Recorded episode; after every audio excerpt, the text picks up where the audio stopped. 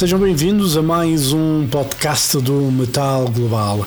Hoje a conversa é com Clementine Delony, vocalista dos Visions of Atlantis. A banda austríaca vai regressar a Portugal já no próximo dia 10 de abril, concerto único em Lisboa no RCA Club. Vai ser concerto a não perder. Os Visions of Atlantis que editaram recentemente um novo trabalho ao vivo intitulado Pirates Over Vacan. Vai ser esse trabalho ao vivo, bem como um mais recente disco de estúdio Pirates, que foi editado no ano passado, que a banda vem então apresentar a Portugal. Concerto a não perder, mais uma vez, dia 10 de abril, RCA Club em Lisboa. Agora é a conversa com Clementine Delony. A conversa foi realizada no verão do ano passado, por alturas que o disco Pirates tinha sido editado. Sem mais demoras, então, a conversa com a vocalista dos Visions of Atlantis, Clementine Delony. Metal Global. Hello. Hello. Okay, if you want to turn off the video, it's okay because I'm uh, very much under the weather. I just got a sore throat and I'm looking terrible. Oh. I did. Uh, I did a, a, a test it's negative, but I'm going again to a pharmacy to to try do another one just to be sure that um it's not COVID. It's just yeah. I just feel I'm like I was hear. yeah. I just feel like I was hit by a truck. Jeez. Yeah, it's. Do you still want to do this, or do you want no, to? No, no, no, no. It's fine. I'm okay. I'm okay. I I prefer because I mean we tried, and if we don't do it today, we probably won't have, you know, another opportunity anyway. So um, anyway, we can start. And uh, you know, you guys just came from. Um, US tour a few weeks ago mm-hmm. with DragonForce and Firewind in the US. How did it go? No, it was uh, it was amazing. Uh, it's it's hard to actually sum up seven weeks into just one word, but uh, the the feeling I have now, uh, looking at it with a little distance, is that it really, really served its purpose to make us really meet our American audience and and make an impression over there, which which was which is always the goal, you know, when you go on tour. Um, so we were so happy to to to have the feedback, but we were not expecting to have such a great feedback. Yeah. That's that's what I wanted to say. So many people came after the show, being completely amazed with with with us and and following us right away, buying our merch straight away, and um, like for 37 shows, we just had the feeling that yeah, we we make an impression. People like our new songs. People like our pirate theme. People like our show, and um, and we just cannot wait to to get back there. yeah, and uh, you know the, the pirate theme. Um, did it started just before the songwriting process, or was something that developed when you start writing the songs? We completely decided to turn Visions of Atlantis into a symphonic pirate metal band pretty much by the end of the process, let's say, when I think at least half the record was already written. So that is why there is that diversity um, in Pirates of songs that are more or less close to the to the pirate world, even lyrically. Um, but this this was, um, I mean, we embraced the process, yeah. and um, and if at some point some people some people said oh, it's not completely piratish 100% from track 1 to 12 yeah sure we knew it. It's it's it's it's not a problem because what is the most important to us is that the our main songs were our singles and these are pirate tracks. Yeah. and, um, and and it also enabled us to to show our visual universe which which is also the reason why we're a pirate band. You know it's more connected i would say to the visual aspects sometimes than than exactly to the core of the songs for now. But this is our new identity, and yeah. you can expect real pirate shit.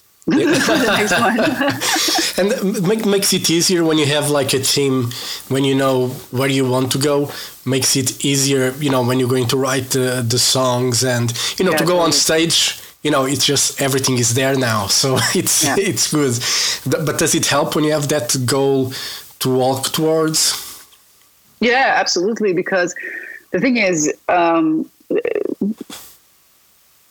our discography since I joined the band totally reveals the band's mental state. the deep in the dark it's really where it felt we were coming back from as a band and then wanderers was exactly where we were at it's like okay but we came back from the deep in the dark but who are we yeah. what do we want to say? How do we want to show up? Uh, what music do we want to make? And it took us uh, yeah two records to find out. Two records to be to really be firm and bold and brave enough to say, yeah, that's who we are, and that's how we want to introduce ourselves to the world now. So, um, coming back to to the pirate theme, yeah, um, it's uh, it's it's it's it was there yeah. since I joined the band uh, already, and um, and now it felt right to to completely embrace it. Yeah, and uh, when you were writing the songs for for the new record, did you realize right away that the songs were quite strong? Because you know, honestly, listening to Pirates, this is the best Visions of Atlantis record. You know, thank you by far. You know, I'm not saying the other ones are bad or anything like that. I know I'm not what saying, you mean. But this one, you know, I know I, what you mean. It's absolutely freaking perfect. Did you realize when you were starting writing that, okay, we have something special in our hands?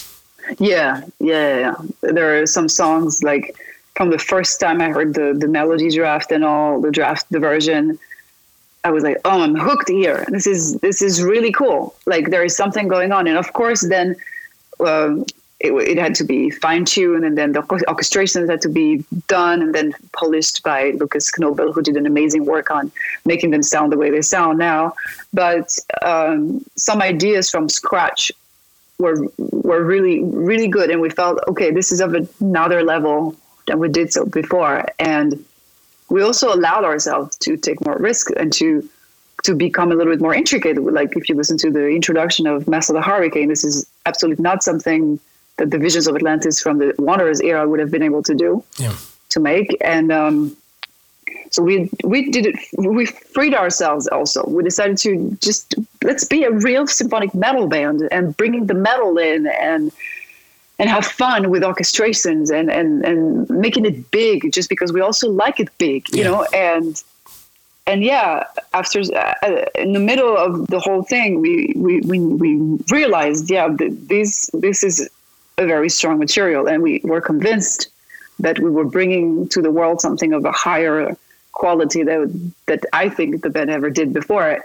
This also helped with being strong with, our statement and our and our visuals because we're convinced that the material behind is, is good enough to support a pirate theme that can be seen as sometimes I, I had this interviewer once like who told me oh, when I saw that you were going with pirate band, I was like, oh no, because you know pirates they were criminals. And yes yes it can also be many things you know? It's not the way we decided to be as pirates but it's because we we know that the core the core product of visions of atlantis which is the music we felt it was yeah it was strong. We decided to also go all in with with how to represent it visually. Yeah, and yeah, I was just laughing yeah, because I never, obviously, when you think of pirates, you know, for me, Jack Sparrow always comes to mind, and you know, I never. He can be a criminal, but we forgive him of anything he does. you know, and I never I never thought of pirates as being criminals. Just you know, and I thank Jack Sparrow for that. but. Uh, how does the the chemistry between you and Mikel when it comes to singing the parts? Um, how do you find the you know where does fit better for me or for Mikel? How does that work when you are writing the the songs?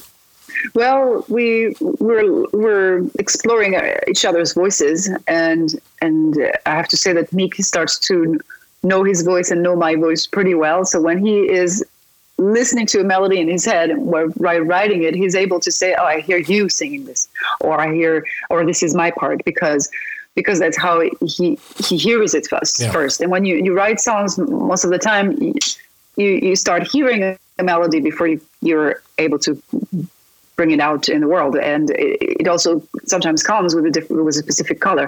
So he's he's using this like uh, his ability to imagining how it would sound be sung by me or by him to to write melodies from this from scratch that would match each other's uh, vocal range.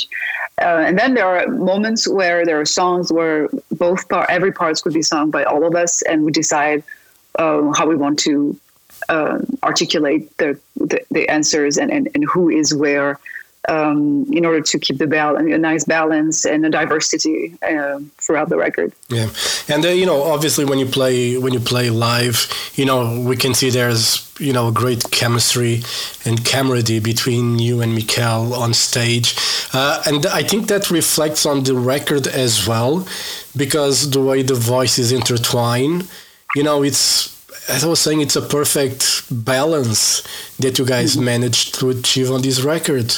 So, you know, I don't know. I, you know, I always say, how is a band going to top, you know, their best records? I'm very curious yeah. to see how you guys are going to do it next time around.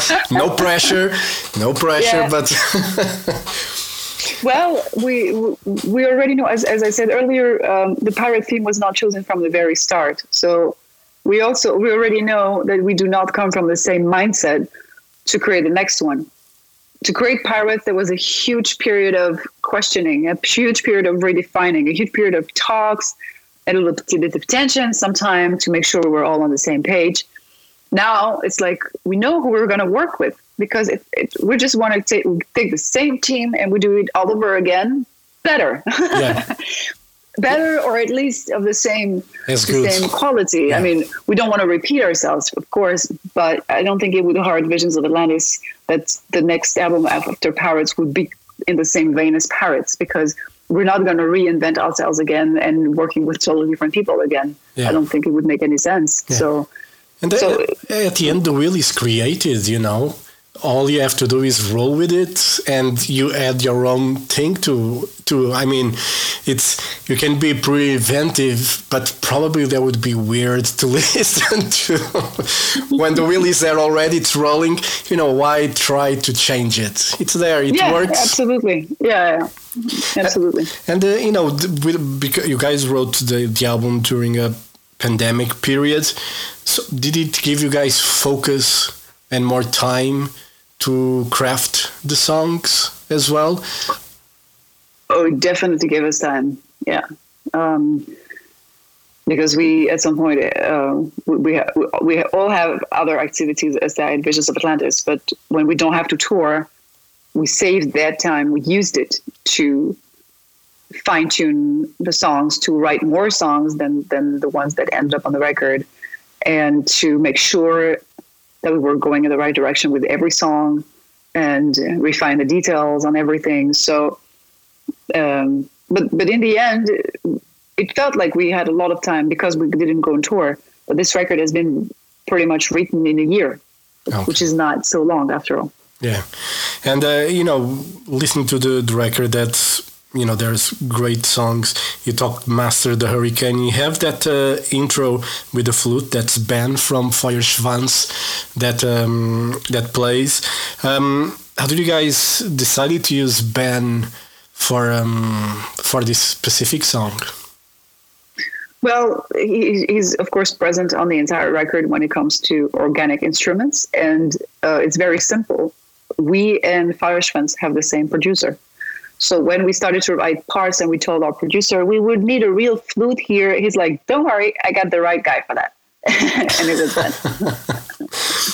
Makes it easy when you have right. connections.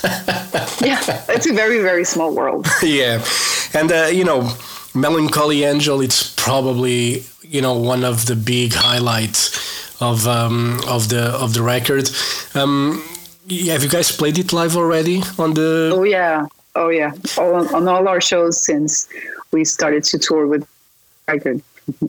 and uh, the reaction, you know, it's been like it's been one of the uh, visions of Atlantis Atlantis songs since the beginning.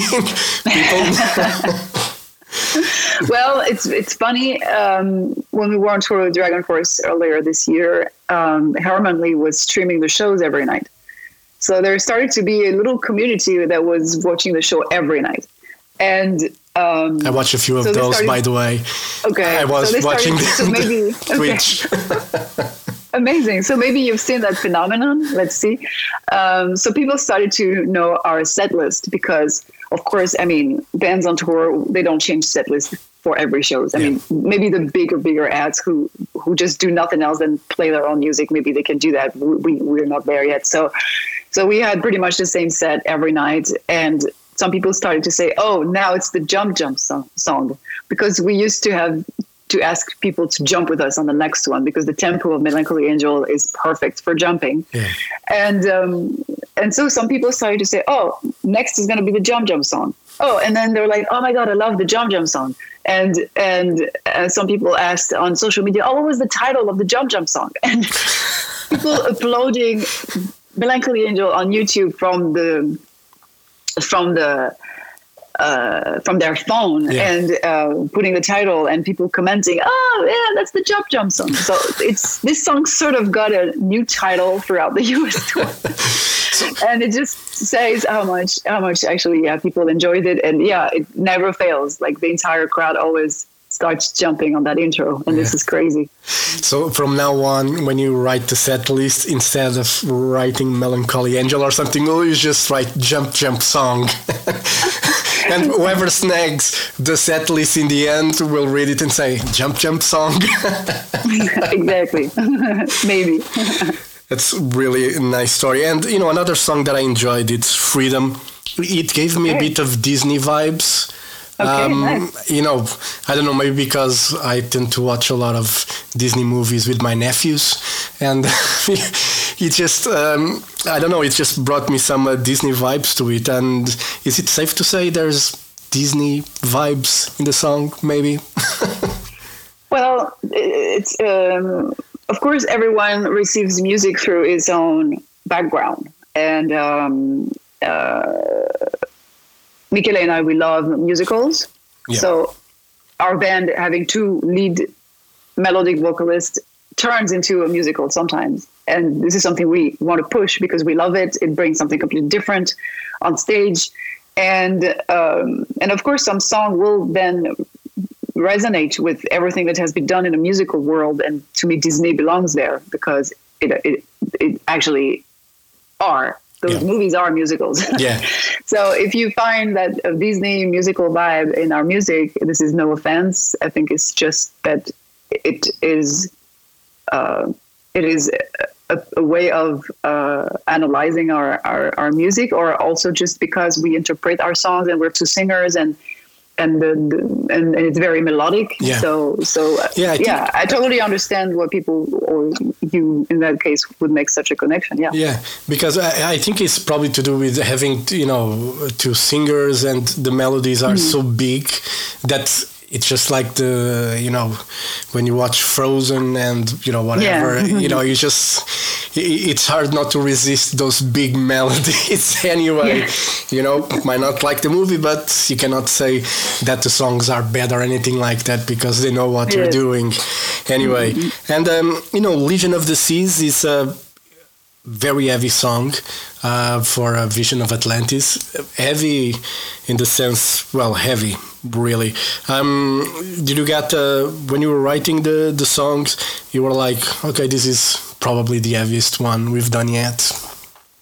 Oh yeah, yeah. That was clear from from the first draft. Okay, this is this is a heavy track, and uh, and we wanted to go there because Wanderers was a very light album, and we wanted to make real symphonic metal. So we wanted to bring some riffing back, and and we totally allowed ourselves to to go heavier uh, with that track, which actually people people really like. So maybe we do more of that. Yeah, and uh, you know when it comes to touring, you, guys just saw from that U.S. tour, Europe festivals are starting to happen. Uh, what are the plans for Vision of Atlantis for the end of the year and next year? So end of the year in the fall, we have a five weeks tour with uh, Xandria that has been announced already. We're going to play a lot of towns in, in Europe from um, from Central Europe to going down back to Spain and Italy to go first time to Sweden uh, and Copenhagen, and finally returning to UK. So yeah, it's like a whole a whole tour twice in France, and then um, a lot of shows in the east part as well. So you can find all the tour dates on our social media. Yeah, and for next year, what are the plans? Have, is there anything in the works that you can? Oh yeah, there are a lot of a lot of uh, projects in the works, a lot of uh, opportunities that we need to to define. We want to try to go back to the US while our visas are still valid, which would mean uh, early 2023. Um, we have a tour in uh, Australia and New Zealand that has been booked since 2020 that we need to reschedule. So maybe it will be for next year.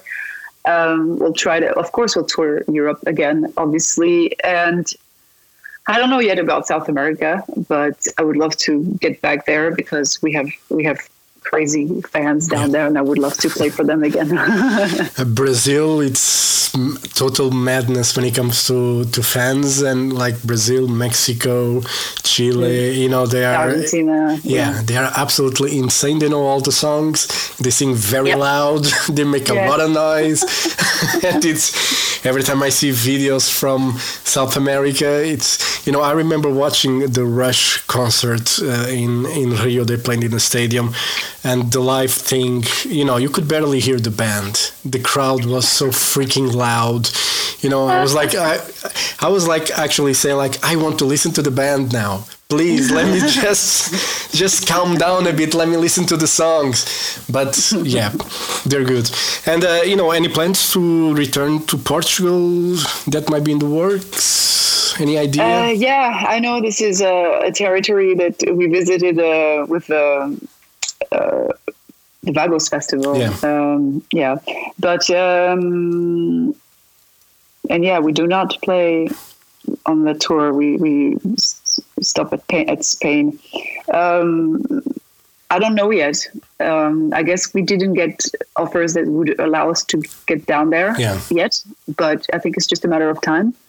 And maybe we could get back on another Portuguese festival. Yeah. Um, see. yeah, cool. Looking forward. Clementine, thank you very much for your time. Uh, Pirates. You're very welcome. Thank it's you. a great record. As I said, it's the best Vision of Atlantis record so far, and I look forward to see you guys live. You know, I watch that, those streams once in a while yeah. with Erman did in Twitch, and uh, you know, but I want to see you on the on the stage. Know, we miss the, the live thing. shows. Yes, yes, exactly. Of course. All right. Thank you very much for your well, time, and uh, hope to see you soon. It's not COVID. I yeah. hope not. I'm going to the pharmacy eh, as soon as I finish this just to get a nose swab and hopefully, you know, fingers crossed it's not COVID, it's just a cold or something. Yeah.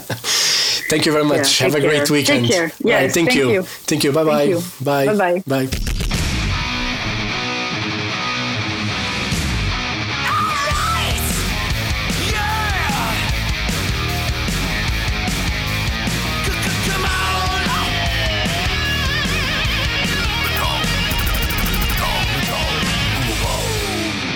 Metal Global foi a conversa com Clementine Delony, vocalista dos Visions of Atlantis. A banda vai passar por Portugal já no próximo dia 10 de abril, RCA Club em Lisboa.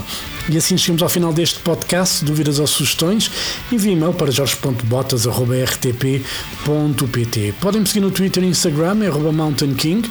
Podem fazer like na página de Facebook do Metal Global. Podem também passar pelo blog metalglobal.blogs.sapo.pt. E claro, podem seguir este Metal Global em Apple Podcasts, Spotify e agora também no Google Podcasts. Eu volto no próximo programa. Um forte abraço. Children of the night, you will live through the centuries to come, as I have lived. Good night.